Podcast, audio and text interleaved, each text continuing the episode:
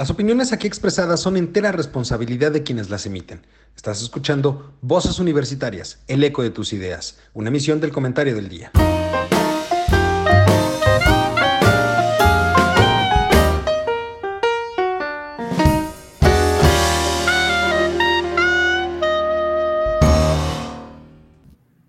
Hola, ¿qué tal?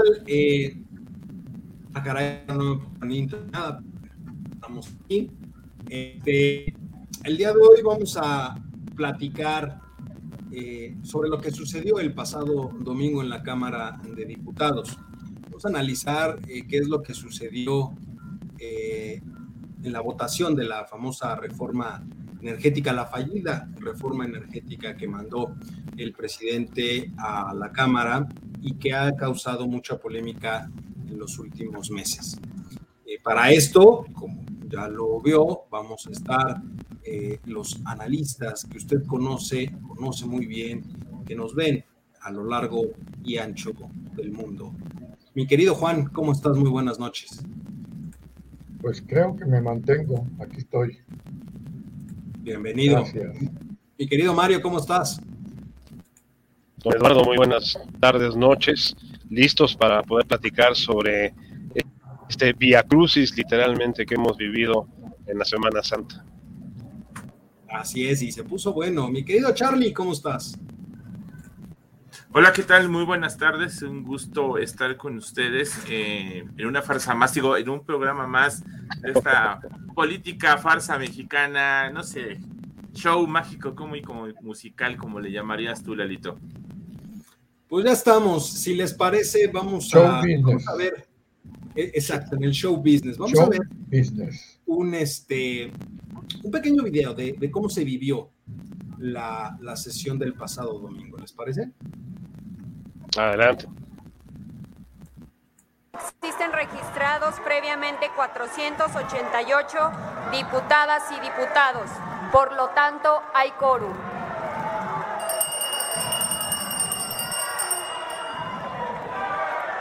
Se abre la sesión ordinaria correspondiente al domingo 17 de abril de 2022 en modalidad presencial. Se le pide a todas las diputadas y diputados que tomen sus lugares para poder iniciar esta importante sesión.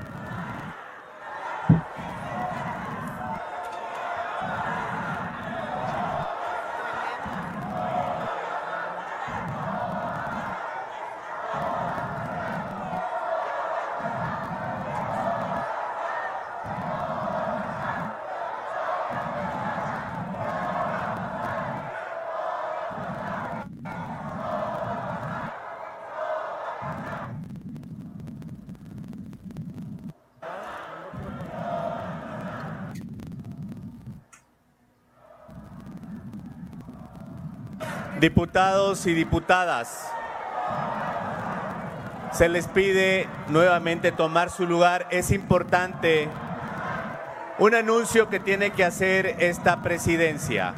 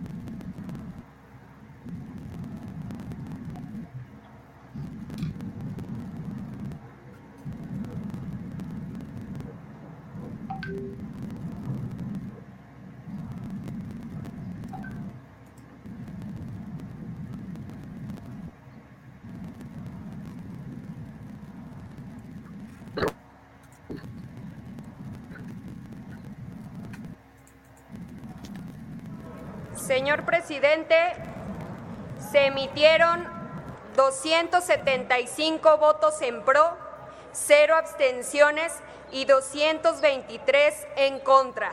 No hay mayoría calificada. En virtud de no alcanzarse la mayoría calificada, con fundamento en lo que dispone la fracción G del artículo 72 constitucional y en términos del artículo 232, numeral 1 del reglamento de la Cámara de Diputados, se desecha el proyecto de decreto. Honorable Asamblea, las diputadas... Pues ahí lo tienen. Así se vivió el argüende. Y, a ver, aquí me gustaría destacar algo. Tal cual se vio los primeros cuatro o cinco minutos, efectivamente así fue el arranque de la sesión. Confrontaciones, las bancadas se armaron. Vamos, algo que me llamó mucho la atención porque lo, lo retransmitieron o dieron a conocer información a lo largo de los días en diferentes medios. Hacían referencia a que esta sesión ha sido la más vista en el canal del Congreso de todos los tiempos. Es decir, tanto ha polarizado el tema de la reforma energética que mucha gente decidió seguirla. Perdón, decidió seguirla este, en vivo. Entonces, digo, ya es un gran logro hacer que alguien vea el canal del bostezo, que diga el canal del Congreso. Entonces, este, pero finalmente se paró, que es un poco lo que ya platicábamos y platicamos tú y yo, Mario, antes de irnos de vacaciones eh, hace un par de semanas. ¿Qué impresión, qué impresión les deja eh, lo que vimos el domingo? Juan.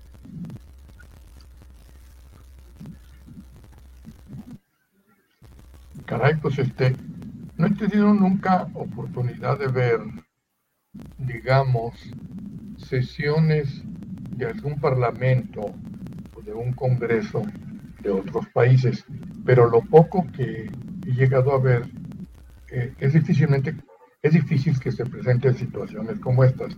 Ya en alguna ocasión me parece que en el Parlamento inglés hubo algo de esto. No lo tengo muy grabado que digamos, pero lo que es esto es un verdadero desastre, ¿no?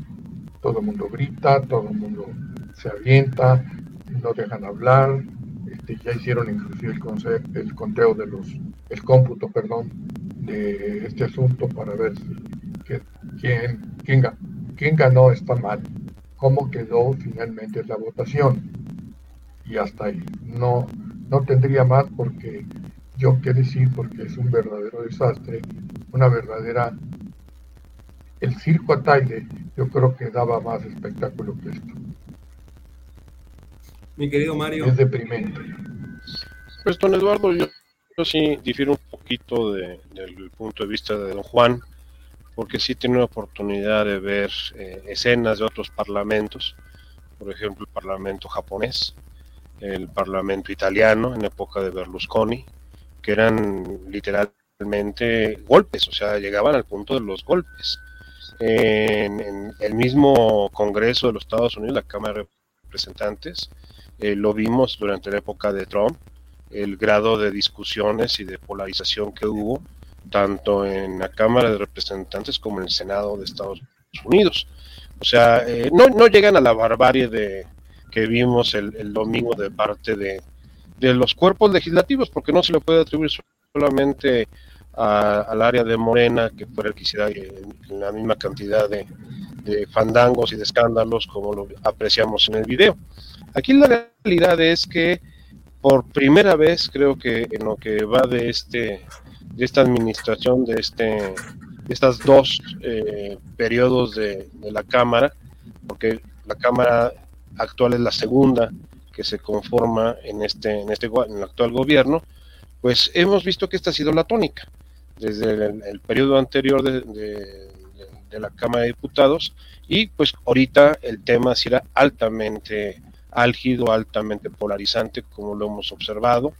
Eh, si, si retumbó la Cámara, pues cómo ha, ha, venido el desquebrajo en Palacio Nacional a partir del lunes y no ha parado. O sea, vemos en las mañaneras de lunes, martes y miércoles, pues una exacerbación, e inclusive que ya está poniendo en riesgo la integridad física de los miembros de la, de la Cámara, de los partidos distintos a, a Morena, que obviamente fueron los que votaron en contra de esta iniciativa de reforma a la Constitución en, el, en el tema de, lo, de los energéticos. Entonces, vayámonos acostumbrando.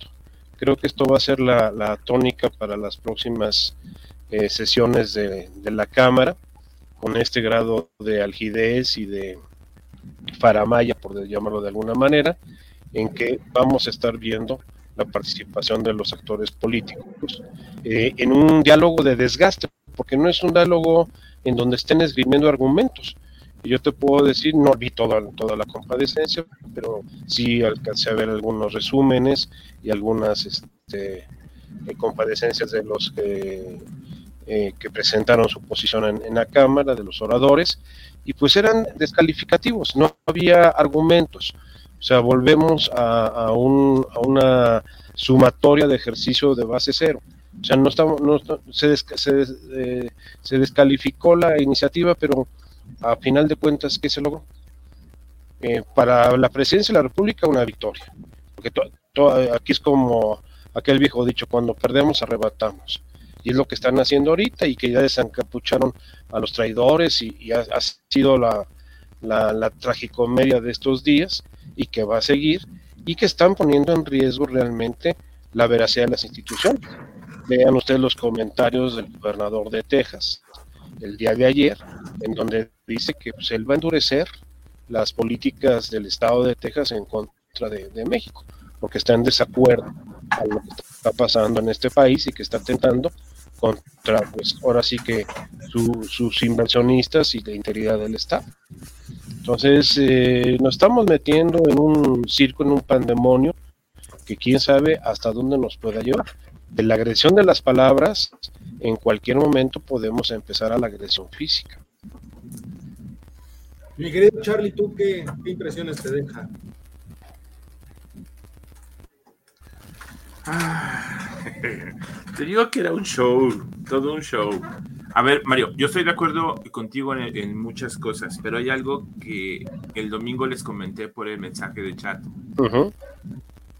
Es una victoria donde gana López Obrador, mejor dicho, es una derrota donde gana López Obrador, queda bien con Estados Unidos, no recula en su intento de hacer una reforma eléctrica, uh -huh, pero dice, estoy bien, no pasó, nadie dijo nada, Estados Unidos está contento porque voy a seguir aquí y yo me voy a seguir peleando a gusto con la gente de, la oposición porque tengo material para empezar a seguir peleándome y quedar bien con el pueblo diciendo que ellos no quisieron las reformas por el bienestar del país. Aunado a eso, teníamos el lunes la discusión de litio. De litio. ¿No? Que se aprobó tranquilamente publicada. de la pena, ¿no? Sí, porque era mayoría simple. Pero es que justo, justo es, es eso a lo que voy. Este, creo que aquí hay que definir dos cosas, que es un poquito también algo que yo mencionaba en lo que escribí ayer. A mi parecer, económicamente hablando, desde el punto de vista económico, hay o había tres grandes problemas que se iban a generar en caso de que se eh, aprobara la reforma. Eh, la, el primero de ellos era completamente un tema de competencia, de, de, competencia en el mercado, porque se le iba a dar un monopolio legal, un monopolio artificial a la CFE con el control del 54% del mercado. Entonces, ese era el primer gran problema, ya generabas una distorsión dentro del mercado. El segundo grande, gran problema era una cuestión relacionada con la inflación, porque los precios iban a subir, los precios de los energéticos iban a subir, dada la incapacidad de la Comisión Federal para poder distribuir o dar servicio a todo lo que el mercado requiere, incluyendo la demanda por energías limpias, entonces se iba a generar un alza en, los precios de los energéticos y por lo tanto le iba a pegar a la inflación general, es decir, se nos iba a ir para arriba en el corto plazo. Y el tercer gran problema que se iba a generar es una cuestión de inversiones. Aprobar una reforma de este tipo en contra de la competencia del mercado iba a generar la salida de capitales por pérdida de confianza en las autoridades mexicanas. Pero ahí tienes razón, Eduardo. O sea, el que no, el que la Suprema Corte de Justicia una semana antes no definiera la inconstitucionalidad de la ley secundaria está provocando que ahora, eh, y lo anunció ya el señor presidente el día de hoy, va con la, con la ley en la mano a atacar a todas las empresas que tienen inversión en el sector energético. Bueno, por supuesto, pero a ver, eh, eh, justo a eso voy. El que no se haya aprobado evitó esto en el corto plazo, que no significa que esos problemas no vayan a persistir. Simplemente los retrasamos por no aprobar la reforma en los términos en los que estaban.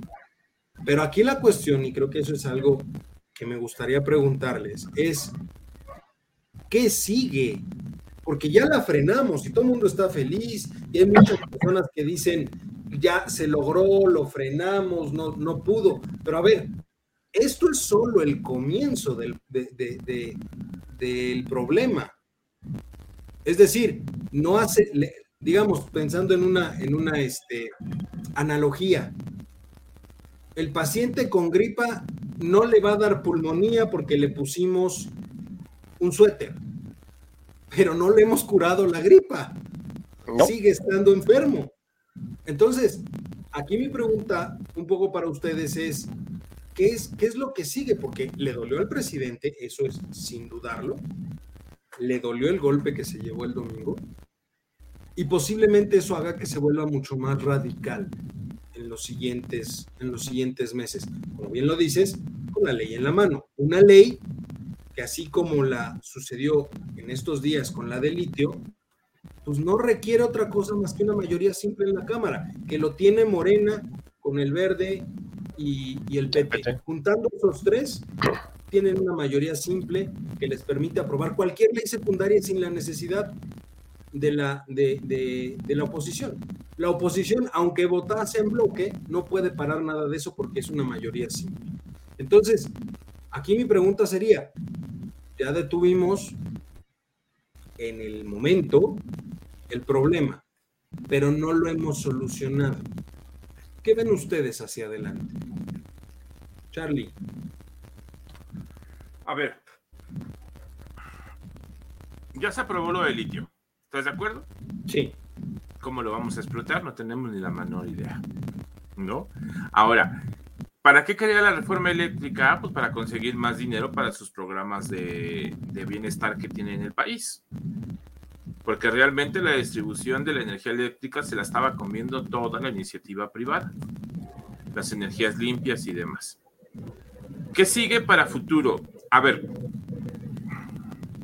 ya vimos que va a agarrar de chivos expiatorios a todos los diputados que votaron en contra de la reforma. Y los va a traer, pero cortitos de aquí a que termine su sexenio. Son tres años. Los va a estar fiscalizando. Ocho meses. Dos años, ocho meses. este y dos años más. Los va a traer fiscalizados en cortito. Los va a traer checaditos. Cualquier cosa que hagan va a ir sobre de ellos. Eh, yo, me imagino que va a abrir una sesión así como lo hizo de noticias falsas, como de diputados fake news, ¿no? Algo por el estilo. Cosas que hagan. Y, va a estar tratando de impulsar su reforma eléctrica de tal manera que se beneficie él sin afectar los intereses de Estados Unidos, porque realmente ahí está todo el meollo. ¿Cuántas veces vinieron de Estados Unidos a revisar la reforma eléctrica? Y todas las veces dijo, no va, no, no se preocupen, todo va a estar bien. No pasó, pero va a seguir impulsando esa situación y va a seguir aferrado a sus proyectos que tiene este como el tren Maya que está frenado no avanza, no camina. No, Este, dos bocas, no sé cómo va, no tengo ni la menor idea ni cuándo lo Hoy se avisó que se incrementó en mil millones de, de, dólares, no de pesos, mil millones de dólares el presupuesto para dos bocas.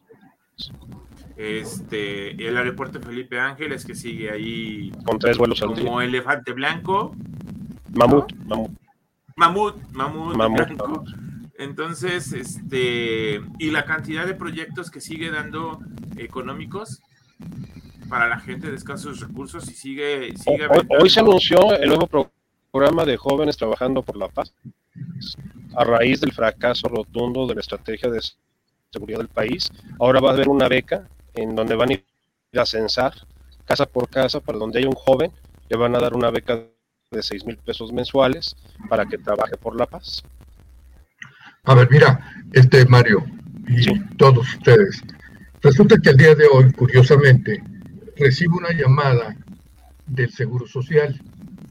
Y bueno, yo no tengo problemas con el Seguro Social. Tomo la llamada y se identifica fulanita de tal y demás. Estamos ofreciendo créditos, así. Yo no recuerdo si dijo 5 mil o 25 mil pesos a todos los asegurados.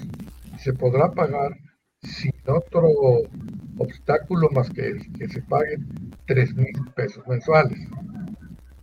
¿Desea usted incorporarse? No. Ahí la dejé porque podía haber dicho muchas cosas de las que deseé y no quise hacerlo. No tenía caso. Al fin y al cabo, la persona no tiene la culpa. No la cumple lo que le dicen, ¿no? Entonces, en este sentido, digamos, ¿qué es lo que está pasando? Y ya, y ya va a estar pasando por su mente comenzó la cooptación vía ofrecimiento de créditos. Ya a estas alturas, digamos, para lo que es junio, y ya no digo para 24, tiene asegurados, este, valga la redundancia, a muchos asegurados del Seguro Social, ¿verdad? Ahora, no sé también hasta qué punto la gente vaya a reaccionar de ahora en adelante en razón de lo que está sucediendo. Te digo esto porque, pues, yo viajo mucho en taxi e invariablemente, eh, por lo que ustedes quieran y manden, salen comentarios de este asunto y todos están en contra de lo que Obrador. Pues sí, pero vimos que hubo 15 millones de gentes que están a favor de él el, domingo anterior, diciendo, el domingo 10, hay 15 millones que, dicen que sí. A ver, Mario, son lo que, es lo que está pasando ahorita. Y esto está relacionado con lo que dice Eduardo. Dice, ¿qué va a pasar? Yo también me pregunto, si esto ahorita se encuentra en este estado, digamos, ¿qué va a pasar dentro de seis meses, dentro de un año? Con ese descontento de la gente. Yo te puedo decir que la economía, Fondo Monetario Internacional, el lunes nos anunció que baja sus pronósticos para México de 2.8 a 2. Y, y, Banco de México en los consultores independientes está hablando de 1. Entonces va a ser un año que si bien nos va, acabamos en cero. ¿eh? Estamos hablando que estamos en el segundo trimestre del año y la economía está literalmente parada. Y no está parada por otra cosa más que por desconfianza por incertidumbre. De hecho, el indicador oportuno hablaba de un crecimiento marginal de 0.4%. O sea, ya cuando lo ves en el agregado, para este trimestre, hablar de que se, se creció 0.4%, efectivamente, la, la, la percepción es que al cierre del año estemos por debajo del 1,5. Del 1,5. Sí. Pero muy debajo, ¿eh? muy debajo. Entonces, eh, si, si, ustedes se acuerdan, ya lo he mencionado, si no nos mantenemos en promedio en el uno y medio, vamos a tener tasas negativas promedio del sexenio. El uno y medio nos, nos, garantizaría un 0% de crecimiento. Ni para Dios ni para el diablo. Pero menos de eso son tasas negativas. Es decir, perdemos, perdemos, perdemos. Ahorita, ahorita, este país está 4% abajo de 2018. ¿eh? 4%. Entonces, eh, ¿con qué lo vas a recuperar? Y estamos hablando de 2018. O sea, 2019, 2020 2021 no existieron. Económicamente no existieron. Ahora, ahorita, para mí en este momento, como van las cosas, y me refiero concretamente a lo que ha venido diciendo Estados Unidos en la voz del embajador Kendall, no me acuerdo cómo se llama este hombre, todo. No entiendo cómo siguen, digamos, apoyándolo y hablando muy bien de él cuando están enterados, pero por supuesto que están enterados de cómo anda el asunto, porque ya no solo era al nivel interno, sino que ahorita ya se hizo público a nivel internacional. Dice, pues bueno, entonces en qué quedamos, como que no le entiendo a la actitud que Estados Unidos, permíteme nomás terminar, que en el futuro vaya a tomar o a la posición que vaya a adoptar Biden en relación con este desorden que hay. A ver, en, ese aspecto, yo creo que por lo menos la actual administración americana, la administración Biden, tiene dos grandes problemas ahorita en puerta. Primero, lo que está sucediendo entre Rusia y Ucrania, que obligó ya a varias reuniones de la OTAN para ver qué rayos se va a hacer y qué rayos va a pasar. Eso por un lado. No van a entrar, no van a entrar. No, no van a entrar, pero tampoco se van a dejar, lo cual implica un movimiento militar importante. Si no una confrontación directa, por lo menos sí algo como lo que vimos en la Guerra Fría. Tú me pones tus barquitos acá, pues yo te pongo mis barquitos acá. Y entre que tú pones y yo pongo, a lo mejor no disparamos, pero ya nos metimos miedo los dos. Ese es un gran problema que tiene ahorita la administración Biden. Pero el otro gran problema... Tiene un costo económico altísimo, Lalo, ¿eh? el movimiento de tropas y mantenerlas en posición es un costo económico altísimo. Y justo eso, eso me lleva al segundo gran problema que tienen. Tienen elecciones intermedias este año. en noviembre. O sea, la administración Biden, yo creo que estuvo mandando durante estos primeros meses a toda la caballería, ¿no? Para tratar de frenar los tacos acá, en un sentido muy sencillo. Lo aplacas porque ahorita no tengo tiempo de lidiar con esto. Así es. Placas, porque lo que a mí me interesa es resolver lo que está sucediendo en Europa, porque me tiene parada parte de la industria y me cuesta. Y por otro lado, me tengo que enfocar a temas electorales, porque tengo elecciones intermedias. Si Biden pierde mayoría en las cámaras, en las intermedias, se le acabó la posibilidad de reelección y entonces vamos a tener un problema, o a lo mejor no en reelección, sino de la que gane el Salud. Salud. Gracias. Y eso también los tiene vueltos locos y no tienen ahorita oportunidad de pensar qué rayos está haciendo o no está haciendo el presidente mexicano. Le están dando por su lado. Eso es lo que yo puedo ver. Sí, pero es, leña la un escenario de, es un escenario de congelamiento, don Eduardo. O sea, tú estás hablando que vamos a estar congelados por lo menos dos años. En lo que se refiere a inversiones extranjeras, ya es el tercer año que salimos del ranking mundial, ¿eh? ya no estamos en el ranking mundial en estos últimos tres años. Este, eh, eh, las inversiones, tanto nacionales, o sea, de inversionistas mexicanos como extranjeros, se están deteniendo. Todo el mundo está, ya, ya no hablan de México, sino hasta después del 24. Ahora, ¿qué va a pasar estos dos años? Esa es la gran pregunta. Vamos a vivir la hipercampaña presidencial del 24 desde el 22. O sea, vamos a vivir dos años de campaña electoral en donde el candidato se llama Andrés Manuel López Obrador para dejar a, su, pupilo en la, en, la, presidencia para poderlo controlar, para crear el minimato, no el maximato de Plutarco en las calles, sino el minimato que quiere él construir a través de, la siguiente, siguiente eh, presidente que llegue a este país. Y si no llega de él, o sea, si no llega de Morena y llega de la oposición, salve el momento, ¿eh? va, a ser peor eh, la situación porque tenemos la situación de la revocación y con eso va a ser la espada de Damocles que va a estar fastidiando a lo largo del, sexenio. Entonces, el horizonte aquí no está sencillo. Y yo te digo una cosa, el grado de crispación que se está gestando nos puede llevar a una situación de confrontación. Entonces, eh, quienes han estado extremadamente callados estos 15 días ha sido el ejército. O sea, el ejército no ha dicho nada ni se ha movido. Tocas un tema interesante que es la polarización. A ver, es, obvio que está polarizado esto. ¿sí?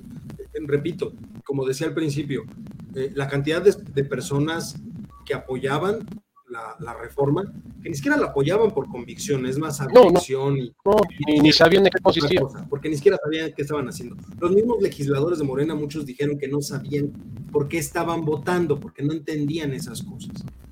Entonces, Charlie, yo, yo ahí te preguntaría un poco más el tema de, de, esa polarización, porque es un tema que polarizó, ya no pasó, se guardó, se va a guardar en el cajón, se va a olvidar. El presidente ya dijo que se lo va a encargar a su sucesor, sea quien sea, ¿no? Pero efectivamente también él se ha vuelto ya más radical en su confrontación con las personas. O sea, antes decía, los conservadores son los que están en contra de la transformación. Los conservadores son los que son traidores a la patria. Pero decía los conservadores. Ahora ya no. Ahora ya está poniendo nombres en, el, frente. Los diputados del PRI, los diputados del PRD, los diputados de... Es decir, todos estos son traidores a la patria. Y todo aquel que no apoye las reformas de la 4T es un traidor a la patria. Ya se ¿Pero por qué? ¿Pero por qué? Pues no estamos en un país democrático. No estamos en un país que te preguntan, ¿lo quieres verde? Voten los que quieren verde y levantamos la manita, ¿no? Y escogemos un color que a lo mejor no es verde. Pero a eso, me explico. Este es el ejercicio de la democracia. Él no acaba de hacer un, un acto democrático el domingo 10 de abril. Que falló todo mal, ¿verdad? Él no lo hizo y dijo que todo había sido muy bueno, ¿no? Que todo había salido muy bien, porque según sus datos. Esto es lo mismo, este es un ejercicio democrático. La oposición no quiso colocar esa ley porque a lo mejor, ponle lo que tú quieras, porque no era bueno para el país, porque no era bueno para ellos, porque le querían pegar a López Obrador, porque no se podía, no sé, llámalo como quieras, es un ejercicio democrático. Nada más que hay una cosa, mira, eh, yo estoy de acuerdo contigo, pero no de ahorita, sino de hace tiempo. Se, se, viene hablando por la creación de estos partidos como el populista y todos estos que han venido creciendo, de que la democracia está en crisis. Yo sí creo que está en crisis, la verdad. O sea, democrático, democrático como que tú lo estás pensando, discúlpame Carlos, pero aquí no hay democracia. Si bien es cierto que la democracia es que se escuchen las opiniones, no hay la forma para comenzar en la que le están haciendo estos. Ah, porque entonces ya sería una autocracia.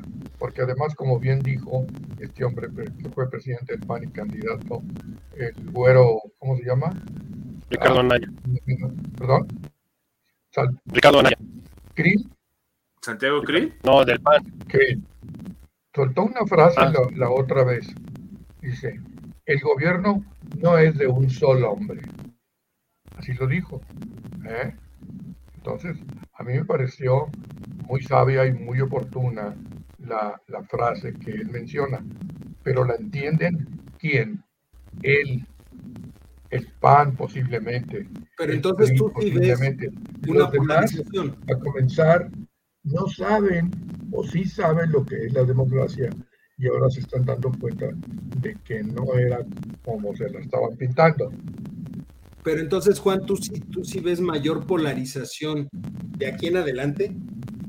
O sea, el hecho de que se la hayan votado en contra y que no haya pasado la reforma, ¿tú ves que él se va a volver más polarizante todavía? Sí, sí, sí lo creo. Por supuesto que sí. Él va a llegar al extremo de lo que es una polarización y al tiempo. Pregunta, ustedes que son, perdón, Doc, porque ahorita que dijo que va a llegar a una polarización más extrema, ¿puede cancelar el Senado ¿Y los diputados? ¿Cómo puede meter un decreto y decir, ¿saben qué? Eh, no, sí, existe un estado de excepción. Existe un estado de excepción. En un estado de excepción. ¿Cuándo aplica? Un estado eh, porque lo considera el presidente un estado en que pone en riesgo la estabilidad del país y se declara un estado de excepción. Y todo el poder queda concentrado en él. Sí, sí lo puede hacer. Mario, yo digo que se sacó algo de, de facto. De facto. Es que eh, de, facto lo está haciendo, de facto lo está haciendo. ¿Por, Por eso. ¿Qué? Porque ya, ya, ya abrió la, la, posición de que quien no está conmigo está en contra mía. Y quien está contra mí es un traidor a la patria. ¿Por qué? Porque yo encarno a la nación, a la patria y al pueblo. Entonces, eh, ese discurso chavista, estamos escuchando a, a, este, a Chávez, a Hugo Chávez, este, en Venezuela hace 20 años. O sea, cuando empezó a consolidar su posición. Entonces aquí el tema es, ya no qué sigue, sino cómo vamos a hacer para perder lo menos posible. Eh, curiosamente, la respuesta, ¿sabes dónde está, Eduardo? En el crimen organizado. La respuesta está en el crimen ah, organizado. Ah, caray. ¿cómo? El crimen organizado ya demostró que ya es un Estado dentro del Estado. Toda la costa pacífica de este país está controlada política, económica y socialmente por el crimen organizado. Esa es una realidad. Por eso el, secretario de Seguridad de Estados Unidos está, está tan al pendiente de lo que está sucediendo y el comandante del, del, este, del Comando Norte está este, al, tanto de lo que está sucediendo. Ahí puede ser donde, se vuelve una crisis. ¿Tú considerarías entonces que los únicos que le podrían poner un alto, si así lo quisieren, es el único contrapeso que existe? El crimen organizado. Sí, por desgracia. La oposición es incipiente. La oposición es grito y sombrerazos en un congreso donde una pijamada y toda la faramaya que vimos en Semana Santa, o sea, no, tenemos liderazgos eh, contundentes. En cambio, el crimen organizado sí los tiene. Y además, déjate los liderazgos, los intereses. El interés que tiene el crimen organizado de poder controlar las operaciones, que ya, no solamente es México, México es un, punto, esto es, un ramal a nivel internacional, es una, cadena de suministro a nivel internacional. Aquí el único punto es que Estados Unidos nos declare como una situación de riesgo nacional para Estados Unidos, de seguridad nacional para Estados Unidos, e intervenga. Y eso, eso, es, eso va a ser el costo, de sangre. O sea, el problema es ese, que va a ser un enfrentamiento violento. eso no va a suceder este, eh, en el corto plazo, ¿eh? Mm, tal vez con Ucrania. Eh, eh, no, no, don Eduardo, a lo mejor eh, pasando las a la mejor es, el juego para, para, para, ganar posición política también en Estados Unidos, ¿eh? O sea, ve, los no, no es extremo, Mario. No es extremo. Mm, quién sabe, quién sabe. Le estamos ahora sí que rascando la, este, la espalda al tigre. Para no, Yo pensé no ser tan otra No, no, no, no. Estamos rascando la espalda al tigre. Y este, y y en un estate quieto, ¿sabes qué? Aplaca estos, porque vamos a analizar una situación. México no es Venezuela, México no es Bolivia, México ni siquiera es Cuba. México es el traspatio de Estados Unidos. Estamos ligados por 3.000 kilómetros de una frontera hiperporosa. Imagínate que Estados Unidos tuviera aquí un enclave eh, de, de Rusia, o del movimiento anti-norteamericano. No se lo puede permitir. deja a un lado las inversiones, deja a un lado la economía, la geopolítica y la geoseguridad de Estados Unidos. Fíjate que ahorita que mencionas esto, algo, que me llama mucho la atención y, lo, pueden checar, o sea, si revisamos el, el Instagram del presidente, hace algunos días publicó una fotografía donde él está hablando por teléfono. Ya sabes que le encantan esas fotografías, donde él sale hablando. Y ponen el texto. Por supuesto que eso no, puede, no es posible, ¿no? Porque dice, platiqué con mi querido amigo se me fue el nombre, que es uno de los es el candidato, era el candidato de izquierda a la presidencia de Francia, que perdió, Ah, perdió el puntaje. Mausho. Mausho perdió el puntaje y ya no va a la segunda vuelta de las elecciones. Pero él pone justamente eso. Platiqué con mi querido amigo Moushok respecto de este, eh, las votaciones. Él no va a la segunda vuelta, pero este, me, me congratulo de que cada vez más jóvenes hayan votado por él, porque es mi compañero de la izquierda. Y yo dije, a ver, a ver, no puedes estar publicando ese tipo de cosas en un momento tan tenso geopolíticamente hablando. Así es. ¿Por qué? Porque hay que recordar que si hay una economía que ahorita está, una de las dos economías que está sosteniendo toda Europa, es la francesa, Así es. ni siquiera Francia y la Alemania. No, Francia y Alemania han sido en la última y década Alemania son los que están sosteniendo ese des- Sosteniendo. a toda la comunidad económica europea. ¿eh? no, no te pones a publicar algo como para decir, pues no me importa quién gane, nosotros somos. A ver, no, no puedes hacer eso. Eso tensa más las relaciones, porque entonces aquel jefe de Estado que dijo, yo no voy a felicitar a nadie hasta que no sea la declaración oficial, entiéndase Joe Biden, sí se pone a felicitar a candidatos que no ganan o que no son, ya este, no continúan en la contienda, solo por el simple hecho de que son de una izquierda. Que ojo, Andrés Manuel será todo No es de izquierda, ¿eh? izquierda, ¿eh? Izquierda, Claro que no. No, él, él no es de izquierda de ninguna manera. Él, él es un eh, verdadero ejemplo del fascismo del siglo XXI. Es un heredero del pensamiento de, de Mussolini, de Hitler y de Franco. O sea, es el fascismo en su, en su más pura expresión, eh, barnizado con un populismo tipo Perón y eh, tropicalizado a la mexicana. Entonces, eh, el riesgo es ese, Eduardo. O sea, eh, estamos entrando en escenarios, como tú lo- bien lo decías, de cómo salimos lo menos eh, raspados posibles. Ya no estamos en un escenario ganar-ganar, estamos en un escenario perder-perder. O sea, lo que decía Carlos hace un momento, eh, eh, ¿qué ganó con la, con la revocación? Pues de acuerdo para él ganó todo. Nueve de cada diez mexicanos votaron por él, sí, pero de los que votaron. O sea, del, del universo Ah, Ahí, ¿Te votó? ahí- ahí yo nada más tengo dos dudas en específico, porque Juan ya mencionaba, sí, él ve que se va a radicalizar más. Sí. Pero a ver, esos 15 millones de votos son el piso de Morena o el techo de Morena. Ni el piso ni el techo de Morena, de Andrés Manuel López Obrador. La gente no votó por Morena el domingo 10. No, La gente votó No. por el señor, por la persona. O sea, si ven complicado que él pueda trasladar la popularidad o el apoyo hacia el partido. Ese es el gran reto. Ya lo vimos. Ahora, no es, no es nuevo.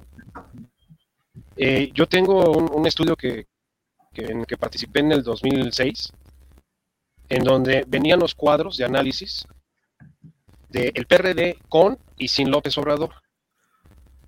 Y curiosamente, lo estaba yo revisando en estos días a raíz de lo de la revocación, el, el PRD sin López Obrador como candidato a la presidencia en el 2006 se iba a 14% de la votación.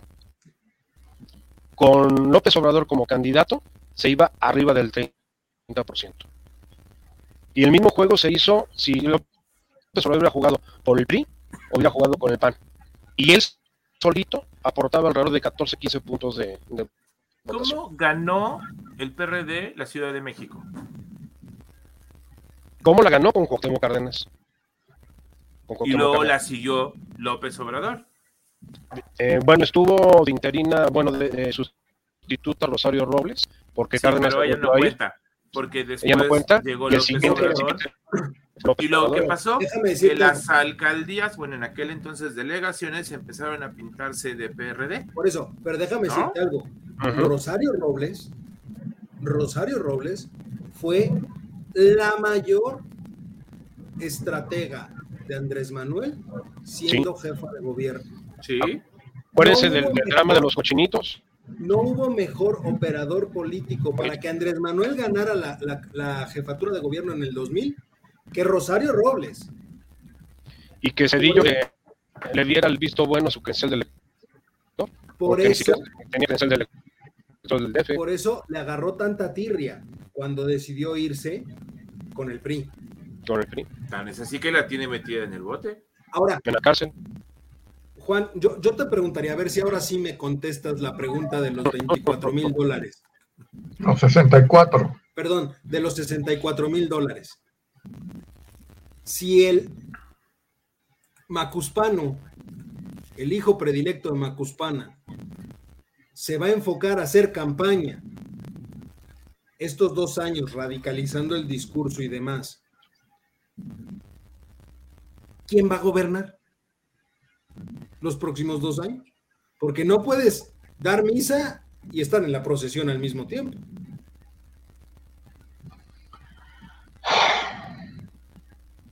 Pues no, no, no, no. Digamos, ni modo que ponga sustitutos, no lo puede hacer. ¿No? Por supuesto que no. Y digo, y, y renunciar al gobierno sería tanto como renunciar efectivamente, como si se hubiera dado caso de la revocación o demás. Entonces, eso de que quién va a gobernar, híjole, hace O un mejor par de días dicho- leía yo Mejor lo que dicho, antes era. ¿a través de quién va a gobernar? Creo que sería la, Bueno. la pregunta correcta. a través del secretario de Gobernación. No porque le corresponda, ¿eh? porque No. ahorita es el íntimo.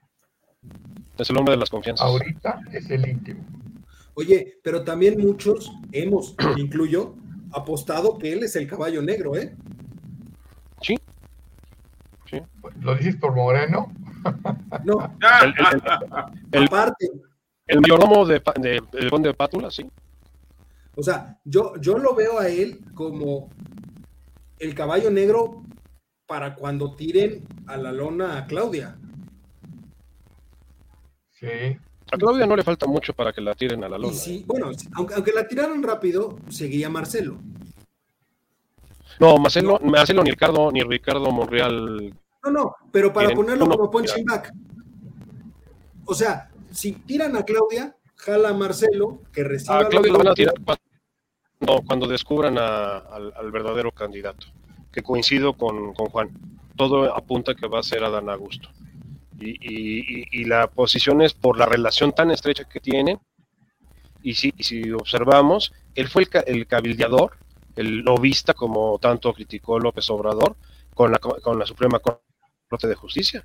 Fue el amenazante, fue el que fue a leerle la cartilla a los, este, ministros. Y ahorita la, la corte también está en desquebrajada totalmente. Había una, una conferencia de prensa hoy a las 5 de la tarde, ya no supe qué fue lo que dijo Saldívar, pero este, e- está en entredicho lo de la votación, inclusive estos, este grupo de senadores de- del sector plural, que encabeza Germán Martínez y Álvarez de Casa, este, le mandaron una, un comunicado oficial a, la Suprema Corte sobre el conteo de votos. Porque eso de que voto en contra aquí, pero voto a favor acá, no, no, no. O votas en contra o votas a favor. Que es el caso de este ministro Ortiz Mena. Pero tenemos, tenemos ahí todavía pendiente la resolución de la controversia que metió la COFESE respecto de la. Ya la, ya la desecharon. Ya la desecharon. Ya desecharon las tres. Las tres, las tres este, inconformidades de, de, de in- inconstitucionalidad, la que era la de la COFESE, la que era del gobierno de, de Colima y la que era de la Cámara de Senadores ya fueron desechadas.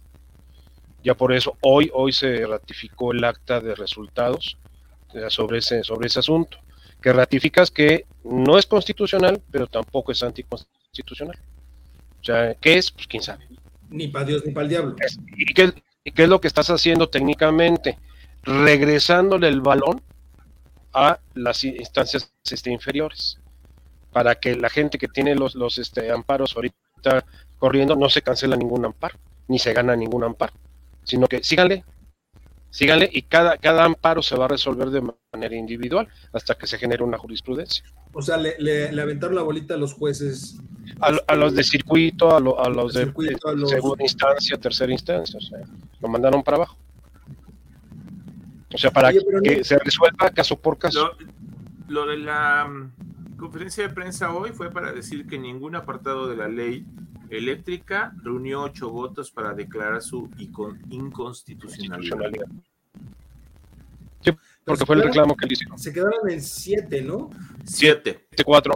Siete, cuatro. Pero el, el de Ortiz Mena dijo, en este apartado estoy a favor, pero en este apartado estoy en contra y está grabado, ¿eh? O sea, eso es lo que sacaron los, senadores. Son dos, son dos ministros, Juan, Juan Luis González Alcántara y Alfredo Gutiérrez Ortiz votaron de manera diferenciada. Ellos fueron los únicos. Juan, una duda. Si bien es cierto que no, no se declaró inconstitucional, el hecho de que haya habido siete votos por la inconstitucionalidad y cuatro en contra, no le da ya una cierta línea a los jueces de instancias de abajo, a los de distrito, a los de segunda, o sea, no les marca como una especie de línea ya diciendo, no dijimos que estoy de acuerdo contigo. Estoy, o sea, de alguna manera estoy orientando justamente eso, de alguna manera, vivos, porque por aquí ve el asunto y entonces los tribunales colegiados de circuito, perdón, los jueces no van a dejar de tomar en cuenta esa, esa situación. Porque si bien es cierto que, digamos, bueno, no es cierto, perdón, rectifico, de que haya tanta unión en el Poder Judicial. Los magistrados, los magistrados de los tribunales de circuito, digamos, lo que más desean es el ministro de la Corte. Entonces, si le pueden echar la batería a los ministros de la Suprema Corte, se la van a echar. Y se van a aprovechar de la situación. Pero entonces eso significa que muchos de los amparos van a ir en términos a favor. Así es. Sí, puede ser. Y los van a ganar los quejosos. O sea, los que se ampararon contra la ley los van a ganar. ¿Por qué? Porque como dice Juan, hay una, una tendencia muy clara de, jurídica de los ministros que pusieron sus puntos de vista porque era inconstitucional la ley. Sí, porque estamos, estamos hablando de un voto. Lo, que hizo la diferencia fue un voto. Es un voto, es un voto, que es el de Ortiz Mena. En realidad, la línea de cualquier amparo respecto de la ley eléctrica va a ir hacia allá. ¿No? Igual la ley de ley. No es. Yo, déjame decirte. Pero te doy el amparo. O sea, y, ganas el amparo y, y combatiste la ley. Y si eso se repite en tres casos sobre la misma línea, se vuelve jurisprudencia. Se vuelve tesis jurisprudencial. Y ya cuando alguien se queje de eso, le aplican la misma jurisprudencia y vamos. Oye, pero eso, eh, eso lo, lo, va a volver loco. No, no, porque eh, eh, López Obrador está jugando a botear el bote para fugarse hacia adelante. A ver, ¿cuánto se dilata un proceso judicial en este país? Y más este tipo de, amparos y de, y esos, amparos si mal no recuerdo, este Juan, los estaban sacando muy rápido. Estaban parados por la discusión de la reforma. Exactamente, estaban en, en impas. Ahorita, Pero muchos se van a empezar a resolver. entonces, en realidad, sí van a ser o van a ser causante de. Yo lo veo desde dos puntos de vista. Uno, la Corte se lavó las manos cual Poncio Pilato. Dijo, yo no voy a estar ni en contra tuya, pero tampoco a favor de ellos. Te la regreso. Pero en, el momento, que cada quien lo resuelva. En el momento en el que se empiezan a resolver los de abajo, sí va a hacer que él se exaspere más y se vuelva más radical. porque le van, a estar, le van a estar provocando literalmente que no pueda aplicar la ley eléctrica con la que él quería darle la ventaja a la CFE. Es correcto. Te doy un dato. Hoy en la mañanera dijo, con la ley en la mano, voy a llamar a las ocho empresas que tienen la autogeneración, que es ilegal, para ponerlas en orden. Vamos a negociar. A ver, espérame. Si tienes la ley en la mano, ¿qué vas a negociar? ¿No que la ley es la ley? Hoy lo dijo en la mañanera, hoy en la mañanera dijo eso. pero no me vengas a mí con que la ley es la ley. Es, con el cuento, con el cuento de que la ley es la ley. A mí me gusta más eso. no, o sea, es lo que te digo, Eduardo, yo nada más pongo el sentido común, que es el menos común de los sentidos. Yo soy un inversionista. Voy a invertir en un lugar donde no tengo certeza jurídica, donde no existe un Estado de derecho claro y definido, él mismo lo, dijo hoy, donde no hay paz no se puede hacer nada. Cuando presentó los resultados de, la seguridad del México. Y, ahorita que Carlos hablaba de que era una fiesta de la democracia, el lunes abrió la mañanera diciendo, felicito a la democracia mexicana por lo que sucedió ayer. A ver, eso es un esquizofrénico. es un traidor. Es un este, paladín de la democracia. O sea, felicitó a todo el mundo por lo que pasó el domingo. Hace, hace mucho tiempo decidí no intentar eh, eh, investigar o, tratar de entender lo que él piensa. Porque dice algo y a, los 20 minutos se desdice. O sea, no, no hay manera de, anticipar eso. Pero, a ver, entonces, duda. Nos quedan algunos, algunos minutos a modo de cierre. No pasó, perfecto, pero entonces, repito, ¿dónde estamos parados? Porque no pasó, pero seguimos teniendo un sistema eléctrico deficiente. Va a irse en contra o sigue yéndose en contra de las energías limpias, que es la tendencia internacional para generar competitividad. Entonces, ¿qué, qué, qué, ¿qué, sigue? O sea, ¿qué, ¿qué, vamos a ver más adelante? Porque él se va a dedicar a hacer campaña y en esa campaña le va a apostar a Pemex, a CFE, va a tomar esta, este discurso recurrente. No se logró porque los conservadores no quisieron y son unos traidores y bla, bla, bla, bla, bla. Pero tampoco veo claro que organismos de otro estilo, por ejemplo, constitucionales autónomos, como puede ser la CRE o la Nacional de, eh, de Hidrocarburos, pues tampoco den el manotazo como para decir, a ver, momento, ya, no pasó, la ley vigente o la reforma vigente es la de 2013, entonces, ¿qué pasa con, el, con, las rondas petroleras? ¿Qué pasa con la inversión ahí? Porque no se, nada, no, se echaron nada, nada, nada, porque hay una ley que está vigente, claro. la cual tienes que competir. O sea, la ley está vigente, o sea, la ley quedó vigente. La ley de la industria eléctrica donde les amarran las manos a la, a la, a la CRE, este, está vigente. Tienes que iniciar el procedimiento administrativo de solicitar lo que quieras solicitar, que te lo nieguen en base al articulado de esa ley y entonces iniciar el proceso judicial en contra de la causal por la cual te están negando lo que estás solicitando.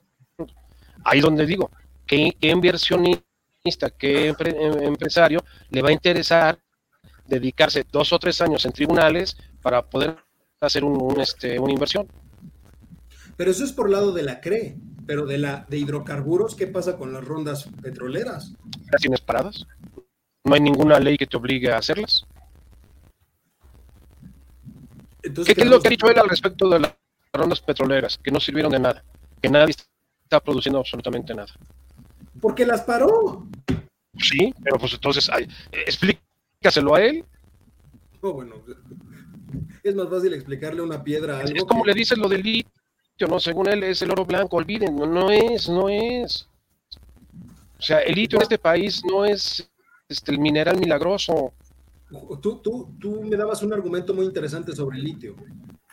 Sí, mira, este, eh, si bien es cierto, hay un principio de derecho, digamos, de que habla que donde la ley no distingue, no se debe distinguir voy al artículo 27. El artículo 27 habla de minerales, petróleo, gas y sustancias. Por ahí Eduardo me decía que había escuchado que este, tenía otra naturaleza el litio. Pues sí, sí la tiene, efectivamente. No es como el carbón, algo material que se puede tocar. Entonces tiene que haber un componente para hacerlo de alguna manera útil. ¿De acuerdo? Entonces, no se va a dar ese proceso en todo caso, Sí, el litio, ahí está el litio, sí. ¿Y ahora qué hacemos con el litio? Pues hay que hacer esto y otro y lo demás. Sí, los tiene que mezclar con otro mineral o con otro gas, sí. Bueno, pues este, esa sería la única forma de sacar a relucir, lo, o más bien de aprovecharse de lo que es el litio. ¿Saben para qué lo usan? Baterías. Para los celulares, para las laptops, para eh, eh, tiene un gran valor doctor, muy bien. Esa es la situación, ¿eh? no, pero a ver, a ver, Carlos, el problema del litio es lo siguiente: es un, un elemento sumamente inestable y reactivo. Ah, igual que el sodio. me queda clarísimo. Eh, no, no existe de forma natural en la naturaleza, como podría ser el oro. No, no, forma natural. exactamente. Está combinado. hay tres formas de, de manejarlo. Por rock o sea, piedras de, que tengan en su composición litio, con otros, eh, con otros elementos, con otros minerales, en salmueras, en, regiones acuáticas, que es lo que esté disuelto en agua, o en arcilla. Para roca y para salmuera ya hay tecnología. Para arcillas todavía no se tiene una tecnología eh, adecuada. El gran rehacimiento que tiene Sonora en Bacanora, es de arcilla. Y están experimentando los chinos en cómo poder desarrollar una tecnología para sacarla. Para hacer eso se dilatan de 5 a 10 años. Sí. O sea, ¿dónde está el negocio fabuloso de, de la nación? Pero justamente también me decías tú, Juan, que hablar de la nacionalización pues no tendría caso porque en realidad ya, ya, está nacionalizado. Ya. yo le ponía a Eduardo, yo le ponía a Eduardo una anécdota. Su papá, digamos, y su mamá dieron luz a Eduardito y nació en México. Y resulta que a los cuatro años le dice el papá Eduardo, ¿sabes qué, Eduardito? Te vamos a nacionalizar. Pero si yo nací en México. Te vamos a nacionalizar. Es una verdadera estupidez. Es una aberración. Ah, pero a ver, don Juan, es otro paladín de la historia de México como Lázaro Cárdenas, como Adolfo López Mateos, que ha nacionalizado la riqueza del país para el pueblo. Ese fue el discurso de... Pero todavía tuviera los resultados de de, dichos personajes, pues vamos de acuerdo. Pero se quiere comparar con esos personajes teniendo los mismos resultados que tuvo López Portillo. Pues no. Lázaro Cárdenas nacionalizó una industria que estaba funcionando, que llevaba 40 años en México, desde la época de Don Porfirio. O sea, desde Don Porfirio estaba ya las compañías petroleras en México. La energía eléctrica llevaba casi 100 años, también de la época de Don Porfirio, y la nacional en el 60 de este, López Mateos. O sea, nacionalizaron cosas que existían. Aquí estaban trabajando. Que estaban trabajando, que estaban funcionando. Ah, pero a ver. Que vamos a crear Litomex. No, también no, por eso. Pero digamos, las tuvimos la locura del uranio en el país y que los cerros de Chiapas eran puro uranio. Este, a ver, ellos las nacionalizaron y hasta cierto punto, en ese momento, supieron capitalizar esa nacionalización y obtener un beneficio económico. Pero ¿qué es una nacionalización? En el uranio estás hablando, en el uranio estás hablando de algo material, en el litio no. no, el uranio está igual. no, tú no escarbas un hoyo y encuentras uranio. no. No, no, no, no. es igual de reactivo que el, que litio, o sea, hay, que procesarlo. Toda la industria minera se divide en extracción y beneficio. ¿Qué es el beneficio? La separación de los minerales. Sí. No, no, no hay este, como en las películas, una caverna cubierta de plata y oro. La plata normalmente viene eh, en, una, piedra que le llaman pecho de paloma, donde viene plomo, viene zinc, viene, viene estaño y viene plata. Pues por eso el ejercicio de la cianuración, que es lo que tiene Peñoles en, Gómez Palacio Durango. Justamente por eso todas las, las, concesiones que se dan tienen que llevar las dos concesiones. Las dos cosas. Acción y beneficio. transformación, ¿no? Porque precisamente, si te doy una concesión, es como a las, digamos, exacto, es como, como a las este, perforadoras, a las empresas perforadoras. Ellos solamente tienen la concesión de extracción y la transformación es propiedad de Pemex. Entonces, finalmente, en, el caso minero, que es algo de lo que él argumentaba para hacer esta ley, iba en el sentido de que todas las concesiones que existen les dan la extracción y la transformación de los minerales, que es donde él dice que está el verdadero negocio. Pero, a ver, si no tenemos los recursos necesarios para que Pemex funcione y sea rentable, ¿qué carajos les haría pensar que crear otra empresa podría hacerlo? Crearon el gas bienestar. Está ¿Dónde está? ¿Dónde está? Yo quiero ver un tanque de gas bienestar. Ya, ya, ya se nos. Ah, yo sí los he visto, ¿eh? ¿Sí? Sí, en Iztapalapa. Sí en Iztapalapa, que es local, es, es, una compañía gasera de una alcaldía. sí, ese sí los he visto. Y vienen rodeados de patrullas, bueno, de una moto o una, patrulla, dependiendo de dónde van. Y es, y es una empresa estatal. Sí. Y, y traen su cancioncita, ¿eh?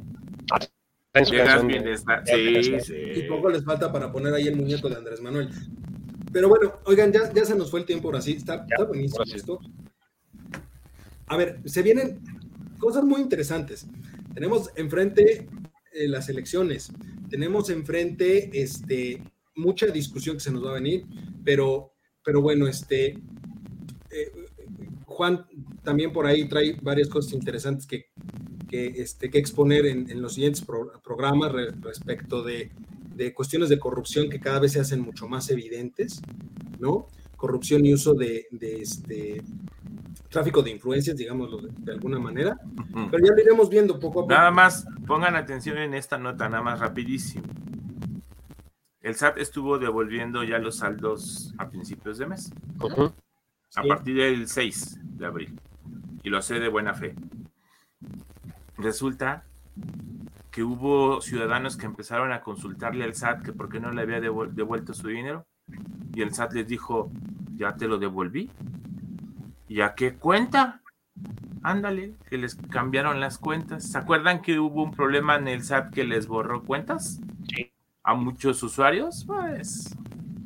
Ahí vino la mía. Eh, estaba Banorte, estaba Banorte, estaba Banamex, Ah, estaba chévere. Es correcto. Estaban con ese problema. Ah, entonces un problemón. y tienes el caso de Scherer y de nuestro amigo el fiscal. Ese, es un tema importante que hay, hay, que retomar en siguientes este, sesiones, porque, a ver, le han estado pegando duro, directo y sin piedad al fiscal.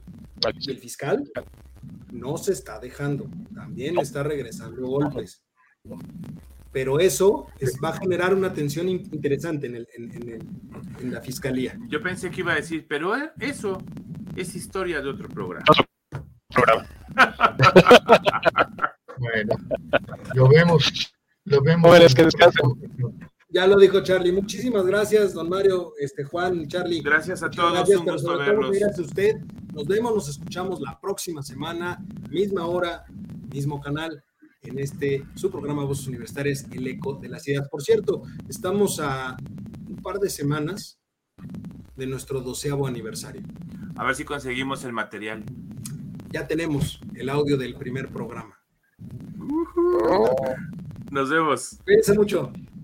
Ándale, pues, igualmente, buenas noches.